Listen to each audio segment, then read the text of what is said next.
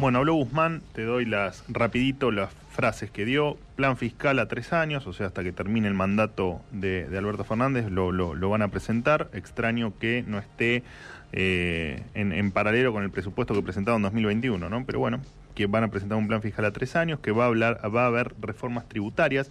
de todas maneras, el ministro ya dijo que no iba a haber una reforma tributaria integral en su momento, sino que iba a haber algunas medidas para corregir algunas distorsiones. Bueno, yo le diría que las distorsiones son bastantes, así que les va a ser más fácil hacer una ley nueva que modificar lo que ya está.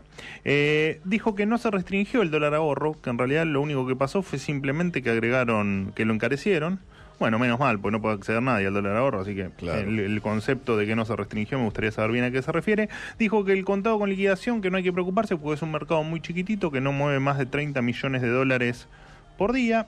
Dijo que el blue en realidad, bueno, como no hay turistas que vendan en, los arbolitos de la calle están Florida, preocupados, no, no pasa nada y, y, bueno, y todo bárbaro, ¿no? Mientras que en paralelo en el mundo real lo que pasa es que eh, en julio del año pasado, antes de las PASO, el dólar blue estaba a 42. Eh, después de las PASO estaba 58. Hace un año estaba 68. Empezamos el año en 72.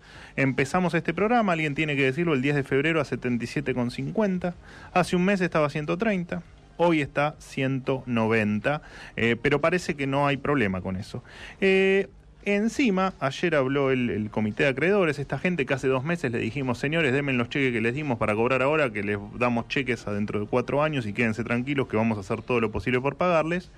Bueno, te cuento que en ese comunicado, eh, los señores a quienes le reestructuramos la deuda hace poquito, nos cuestionaron eh, que después del acuerdo no hicimos absolutamente nada.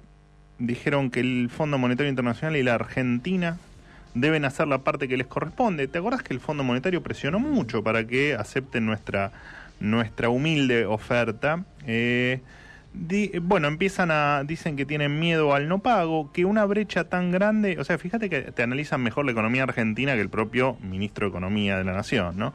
Dice que la, la brecha es inviable porque lo que va a pasar es que, que es lo que venimos diciendo acá hace rato, que cada vez va, como es barato importar, cada vez va a haber más importaciones, cada vez va a haber menos exportaciones, y que dónde van a estar los dólares para pagarle a esos señores.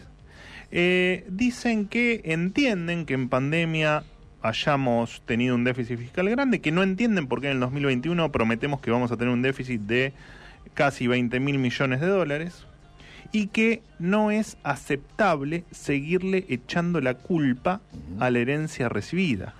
O sea, básicamente lo que nos dijeron es, muchachos, déjense de hinchar, porque cuando llegue el 2024 que me tengan que pagar, no me van a poder pagar y me van a estafar por segunda vez. En realidad por tercera, porque viste que ya los estafamos en el 2005 y 2010. Así que bueno, fíjate, después de dos meses de haber arreglado la deuda que fue con bombos y platillos, y que de hecho fue lo único bueno que le salió a, o el único tiro que le salió bien a Guzmán, fíjate cómo esa misma gente eh, nos cuestiona prácticamente todo lo que estamos haciendo. Bueno, esta es la Argentina, mientras que el ministro Guzmán, quien yo diría que en este que, en esta situación debería llamarse a silencio porque digamos está bastante caldeado el mercado como para que salga a declarar cuestiones eh, digamos erráticas. Dice que no hay problema que el dólar blue no importa que el contado con liquidación tampoco importa y que en definitiva eh, van a hacer los cambios para que esto para que esto mejore. Bueno mm, pago para ver